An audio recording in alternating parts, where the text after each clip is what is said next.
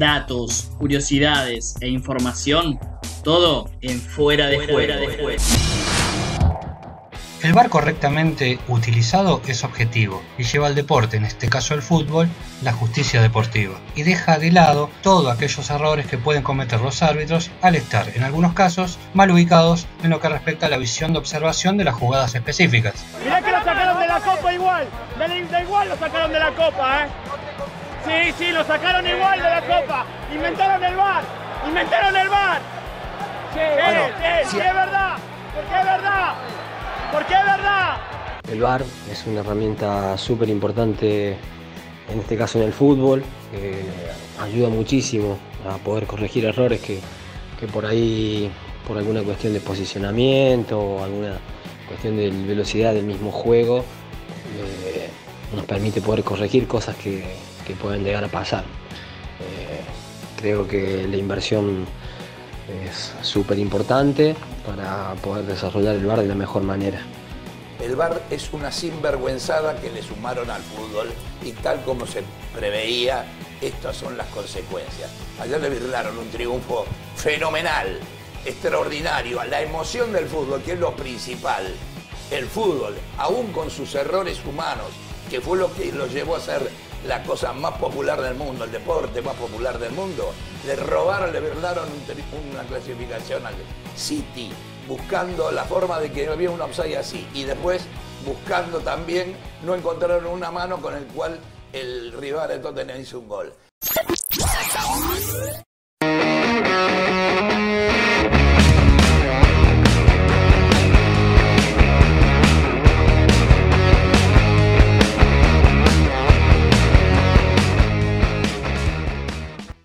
Bienvenidos a todos y todas, nos encontramos en el segundo episodio de Fuera de Juego. En esta oportunidad vamos a hablar de un tema muy polémico, como es el VAR, Video Assistance Referee. Para eso me acompaña Sofía Bea. Hola Sofía. Hola Marina, ¿cómo estás? Sí, tenemos un tema polémico hoy para charlar, así como son polémicos eh, los partidos en los que interviene el VAR. Bueno, para debatir este tema también, también es bastante polémico. Así es. En este caso, bueno, vamos a contar que su origen se remonta a marzo de 2016. Si bien no se implementó en aquel momento, se decidió que se implemente en el Mundial de Rusia de 2018, ¿verdad? Sí, pero la primera vez que se usó fue en 2016. ¿Sabías? Se usó por primera vez en el, en el Mundial de Clubes y el árbitro, que fue el encargado de por primera vez eh, sancionar un penal con, ayuda del VAR fue Víctor Casay. Eh, esta fue la primera vez que se implementó el VAR, pero todavía, claro, no estaba la idea de empezar a implementarlo de manera oficial. Se fueron haciendo eh, varias, varias pruebas piloto, así como se hizo en el Mundial de Clubes, también se hicieron en, algunos, en algunos otros partidos amistosos, como por ejemplo en uno entre España y Alemania. Pero bueno, sí, como decías vos, la idea era finalmente poder implementarlo en, el Mundial de Rusia en 2018.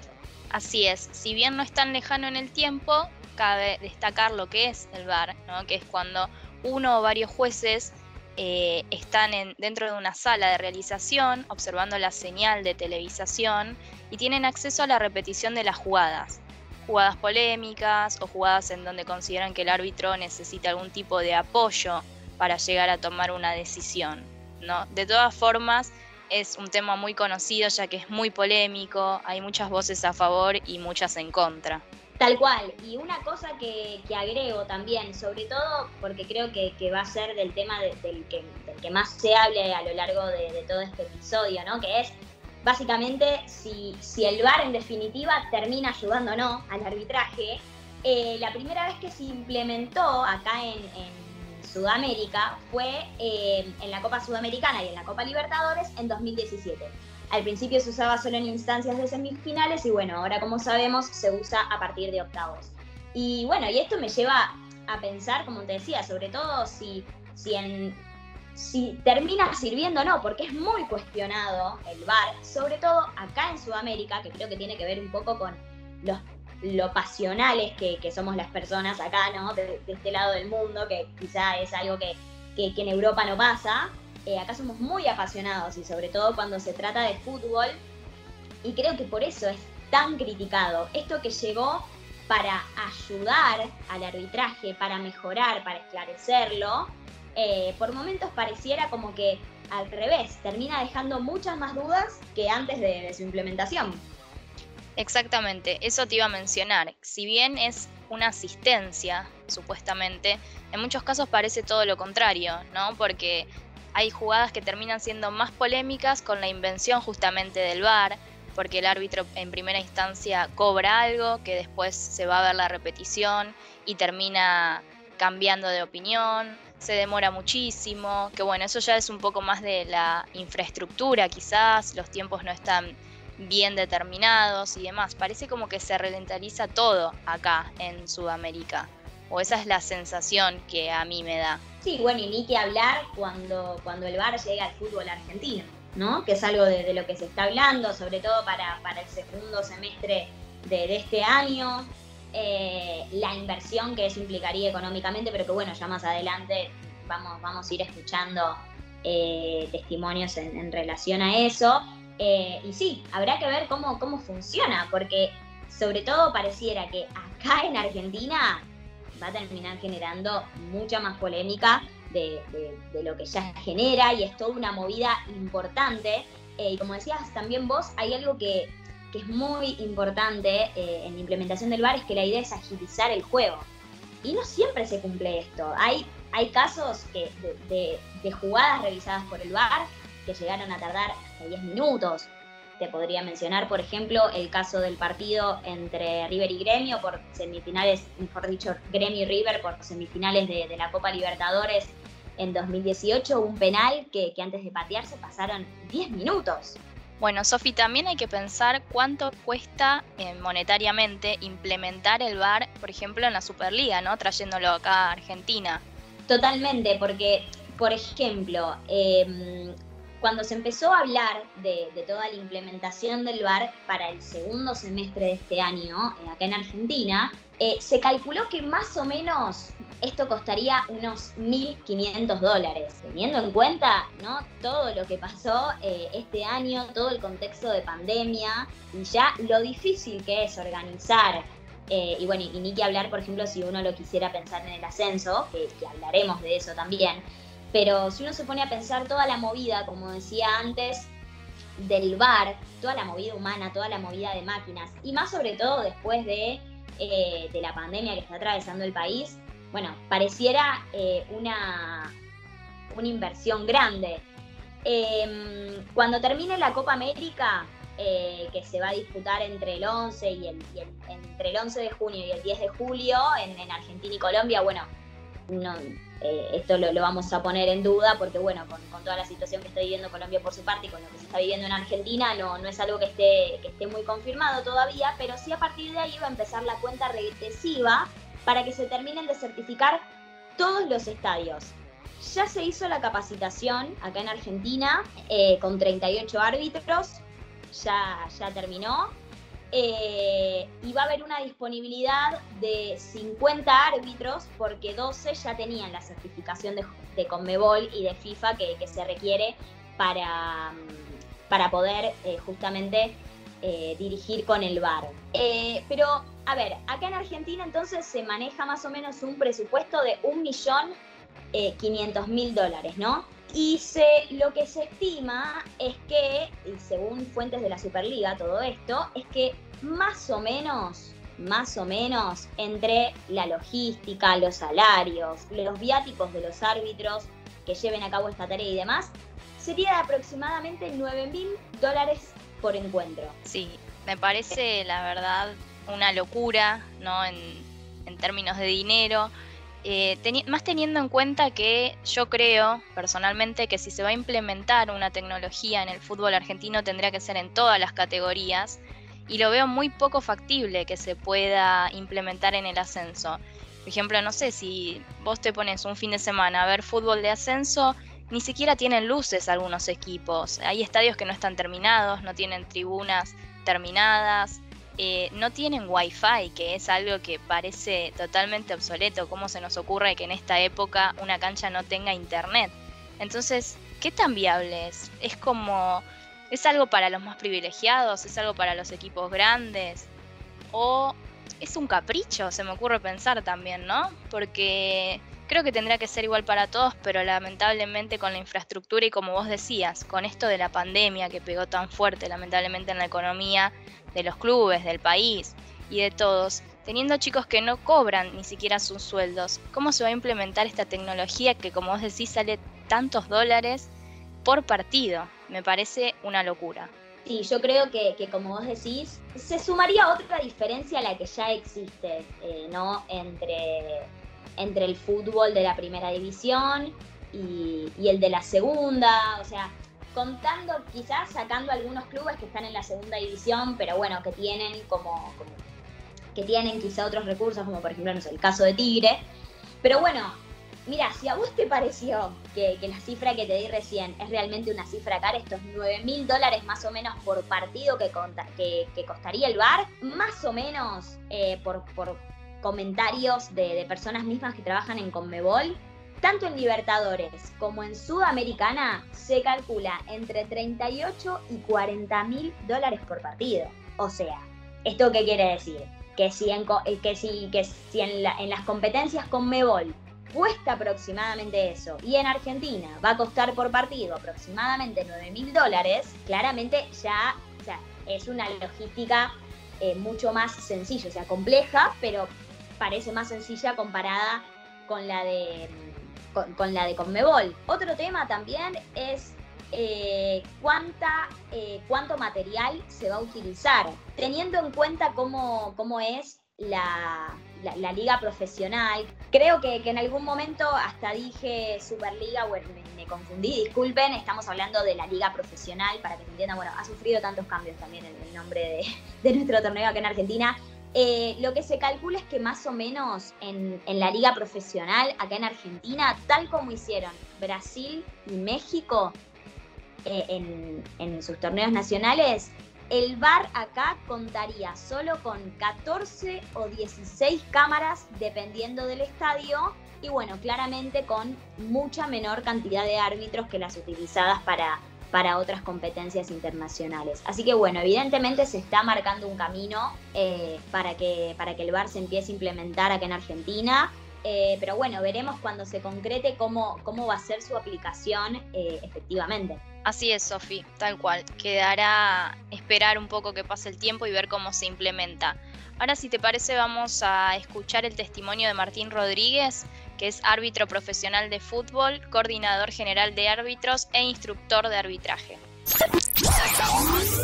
Es una herramienta que ayuda notablemente a la labor del árbitro también debemos tener en cuenta que el VAR es manejado por humanos, que puede suceder se equivoquen en alguna apreciación de alguna jugada, pero que es una ayuda más que importante, no cabe duda. Que no es lo mismo implementar el VAR en Europa como en Sudamérica. Por ejemplo, en Argentina, el VAR se transmite por canales digitales. En algunos sectores de nuestro país no están preparados para dicha tecnología. Una cuestión de educación. Podemos ver en Europa, en algunas ligas, que cuando se sanciona algo a instancias del VAR, protestan unos segundos, pero después comprenden que es algo tácito, algo que se muestra y no tiene discusión.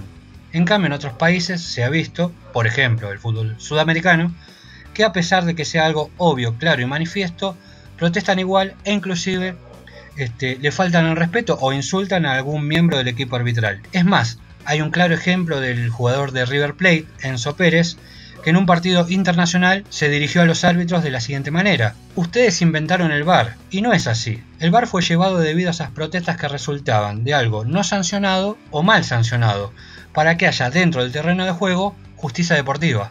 Si todos se tomaran un momento para leer las reglas de juego dictadas por IFAB, que es la International Football Association Board, y FIFA, sabrían que el fútbol no es nada misterioso. Sabrían usar el léxico correcto al momento de comentar una jugada, por ejemplo, los periodistas deportivos que equivocadamente tienen un concepto erróneo de las reglas de juego. Cada regla y el glosario de palabras que se deberían usar al momento de transmitir lo que realmente se está sancionando en una jugada. Bueno, Sofía, acá la voz de Martín Rodríguez, que también lo habíamos escuchado al comienzo del podcast. Me parecen interesantes las declaraciones, la verdad, eh, sobre todo algo que me llamó la atención es lo que él remarca sobre la importancia de leer las reglas de juego para poder comentar las jugadas, ¿no? Que dice que bueno, que es importante que los periodistas estén al tanto y, y demás. De todas formas, eh, entiendo que él está a favor del VAR, considero que quizás siendo su oficio el de árbitro justamente es una herramienta muy útil que, eh, como, como todo, bien aplicado, es útil, sirve y debería agilizar todo, eh, todas las decisiones que se llevan a cabo. El tema, como mencionábamos antes, es que eso suceda. Sí, como vos decís, eh, la realidad es que ellos como árbitros pueden, pueden opinar que para ellos es una, es una herramienta que, realmente les sirve porque significa un apoyo para lo que ellos no pueden, eh, para lo que ellos no pueden ver. Eh, claramente bien aplicado, como todo y como vos decías, eh, bien aplicado debería servir.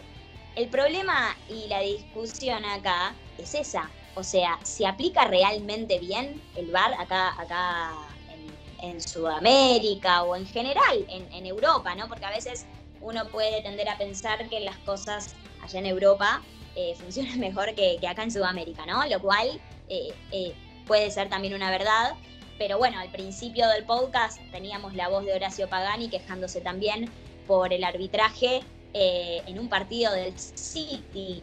Entonces tampoco a todo hay que echarle la culpa eh, a Sudamérica. El VAR vino al fútbol para, en general, generar polémica. Y por más que a los árbitros les sirva, desde el lado de hinchas y desde el lado de los espectadores, deja siempre de qué hablar después de los partidos. De hecho, yo creo que, un problema eh, en el bar es que si bien llegó para ofrecer claridad, parece como si terminara pasando todo lo contrario. Así es, Sofi. Vamos a escuchar ahora la voz de Gabriel Chávez, que él es árbitro asistente también, ¿sí?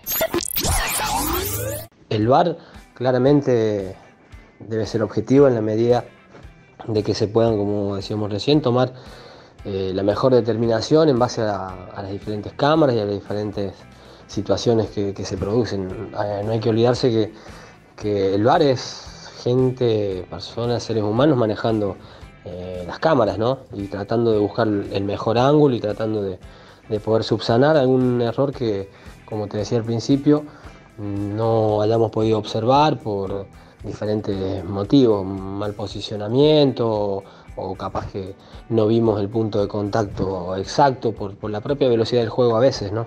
Eh, la toma de decisiones el árbitro tiene que seguir decidiendo, de hecho lo hace y, se sigue decidiendo de la misma forma con el respaldo de tener el, el, bar atrás. Eh, eso está, está claro y, me parece que, está bueno. Nosotros las decisiones las seguimos tomando eh, porque nuestras evaluaciones van en, base a las decisiones que, que nosotros tomamos. Erradas, acertadas o, como sea, nosotros tenemos que seguir tomando decisiones, es lo que se pide siempre, que el árbitro siga decidiendo eh, con la oportunidad de tener esta herramienta para poder corregir los errores como ya hablábamos recién o, tener otro, otro punto de vista desde otro lugar que a lo mejor, como te decía, no, no lo pudimos observar por una cuestión de, posicionamiento, de velocidad y de diferentes cosas. Eh, si bien se, se, implementa en los diferentes lugares, como decías vos, ojo de halcón y todo lo demás, que, que son situaciones eh, objetivas, ¿no? Por ejemplo, adentro, afuera en el tenis y este tipo de cosas. En el bar eh, lo que se está trabajando cada día más es tratar de buscar la mejor cámara, el mejor ángulo de la forma más rápida posible. ¿sí? No es fácil porque a veces hay un montón de cámaras y, cuesta encontrar eh, la cámara, ¿no? Lo, ideal es que no, saque la fluidez del juego y que de alguna manera pueda ser lo más rápido posible para no cortarle la dinámica al fútbol. Eh, se está trabajando día a día en todas las asociaciones, creo, para, para que pueda ser, eh, lo, pueda demorar lo menos posible. En Conmebol, particularmente, eh, se publican los, audios y las situaciones de bar eh, una vez terminados los partidos. Eso se hace de esa forma y es muy diferente con otros deportes. El fútbol tiene otras cuestiones que, son muy diferentes a, otros deportes. Me parece que, por ahí que toda la gente escuche lo que se dice. No sé si será bueno o cómo lo tomará el hincha, que, que muchas veces únicamente eh, es hincha y no tiene tanto conocimiento de, algunas cosas. Pero Eh, la verdad que no sabría decirte si es bueno o malo que la gente eh, en vivo esté escuchando lo, que se habla, no porque haya ningún misterio ni nada por el estilo, sino porque eh, capaz que la aceptación puede ser diferente. Muy interesantes también las declaraciones. Sobre todo, bueno, lo que comenta Gabriel, ¿no? Que dice que en la Comebol se publican los audios, que eso es diferente a otros deportes, porque el hecho de que se escuche todo eh, no es muy bien tomado por los hinchas en, algunas ocasiones. De todas formas, mi opinión personal es que eso le da transparencia. Porque imagínate, Sofi, que todas las polémicas que nosotros vemos, que ya las notamos a través de la televisión y demás, si no escuchásemos lo que hablan, es todo mucho más raro. No sé qué opinas vos.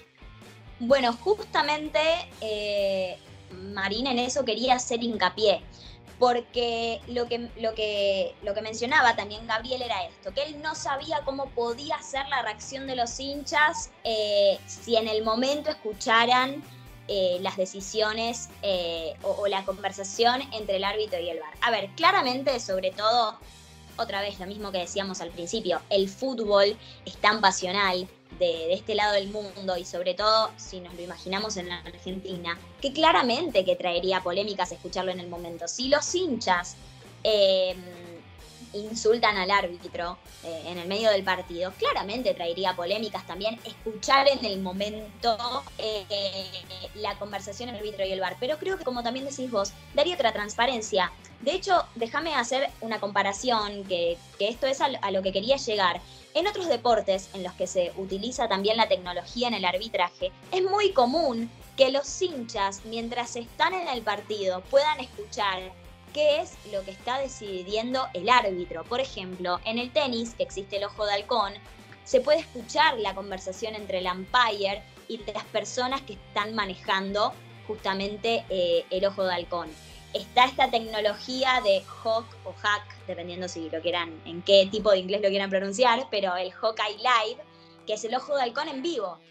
Y esto da la posibilidad de que los hinchas justamente puedan, al mismo tiempo que el umpire está decidiendo, puedan escuchar qué es lo que se está revisando y ver qué es lo que se está revisando. Bueno, lo mismo pasa en el rugby con el TMO, el Television Match Official, y también eh, se hace de, manera, o sea, se hace en vivo. Las personas también pueden escuchar qué es lo que se está decidiendo. Y lo mismo pasa en el básquet con el instant replay. Entonces, yo creo que si en otros deportes esto se aplica y que es verdad que otros deportes no despiertan la misma pasión que despierta el fútbol. Eso también es una realidad. Y esto ya se ve en el comportamiento del público en general, en los otros deportes, que no es lo mismo que en el fútbol. Pero en otros deportes se aplica esto de que se pueda transmitir el, en vivo, en el momento que es lo que se está decidiendo. Y eso hace la transparencia después, porque si bien los audios se publican al otro día, los audios del bar, porque, y sobre todo después de un partido que despierta polémica por alguna situación del bar, enseguida se difunde eh, el audio publicado. Está bien, eso pasa, pero queda la sensación como que le falta, pareciera un secreto entre la gente está, eh, ya sea en el estadio desde su casa, esperando a ver qué está pasando, qué está hablando. La gente no sabe muchas veces qué está revisando. Es decir, ¿para qué está revisando? Un offside, una mano, ¿qué es? ¿Qué es lo que está revisando? Porque a veces ni siquiera eso se, entiende, porque lo mismo que los árbitros muchas veces no pueden determinar eh, con el ojo humano, los hinchas tampoco. Es verdad que de a poco la, tele o, los mismos relatores empiezan a decir, ah, sí, mirá, está revisando la posición adelantada de tal. Como pasó, por ejemplo, en el gol de Montiel contra Palmeiras en la última, en la última Copa Libertadores, que bueno, que no se sabía en un momento que estaba revisando, bueno, finalmente estaba revisando la posición adelantada de Borré. Eh, y ni que hablar, otro tema ya, ya te digo para cerrar, pero ni que hablar el tiempo, que yo antes te, hice menciona eso, el tiempo que se tarda en tomar las decisiones. Porque el VAR está preparado para que en uno o dos minutos se determine qué es lo que se va a cobrar. Y en muchas jugadas en el VAR, acá en Sudamérica, eso no se respeta. Como te, traía el ejemplo de antes del partido entre Gremio y River, que tardó 10 minutos el, eh, el VAR. Y acá en, en el gol anulado a Montiel pasó algo parecido y eso pierde toda la dinámica del juego y, y, todo, y justamente pierde también todo eso lindo del fútbol, que, no sé, gritar un gol, gritar un gol y a los dos minutos decir, ah, no, no, no, no era gol. Y, gritarlo y estar cinco minutos esperando a ver si finalmente lo puedo festejar o no. O sea, yo creo que, que se pierde totalmente eh, el folclore, el folclore del fútbol. Sí, tal cual, Sofía, opino igual que vos. No solo que se pierde el folclore del fútbol, sino que ni siquiera es que se pierde por una razón justa o súper transparente, que uno dice, bueno, me están cortando la jugada, pero estoy entendiendo bien por qué, qué está pasando, qué me están cobrando, sino que es todo muy confuso y tal como decís vos, al otro día uno se entera que hablaron y obviamente al otro día es tarde, ya no va a volver atrás los fallos, ya el resultado está dado.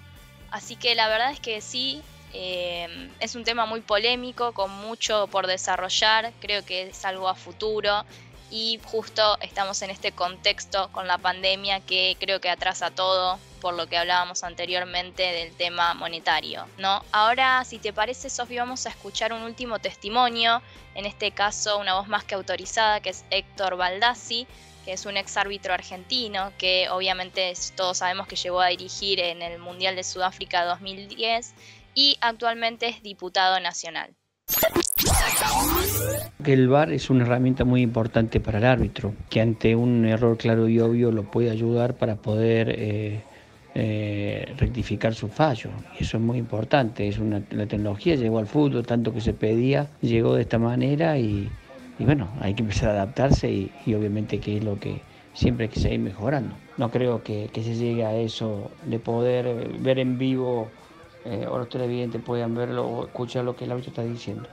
Eso es un tema de más cultural del futbolero que no está preparado todavía para, ese tipo de circunstancias. Me hubiese ayudado también un penal, me acuerdo muy grande, una casa de la cancha de Almagro, una mano que, que sacó el arquero, que sacó un jugador em, como, como arquero, eso también me hubiese ayudado.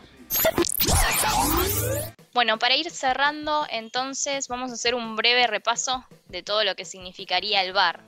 ¿No, Sofi? Yo lo que pienso es que es una herramienta muy útil si está bien aplicada, que estaría bueno que esté al alcance de todos, de todas las categorías, tanto de manera internacional como en Argentina, y que eh, falta mucho, como decía anteriormente, falta mucho para que haya igualdad por así decirlo, entre todas las categorías. Claramente si los expertos en estos, que son los árbitros, dicen que para ellos es una herramienta, bueno, ese es un terreno eh, en el que nosotros no nos podemos meter en cuanto a, en cuanto si a ellos realmente les sirve o no, pero sí, bueno, como, como opinión, para mí, como apreciación, yo creo que el VAR en la teoría funciona muy bien, y, en la teoría me gusta la idea de lo que significa, pero en la práctica todavía queda mucho por mejorar y bueno, y su aplicación acá en Argentina es, es algo que, que, todavía claramente no, no, no podemos saber porque todavía no pasó y bueno, y mucho menos cómo va a ser con las otras categorías. Exactamente, Sofi. La verdad es que opino como vos y bueno, será cuestión de tiempo.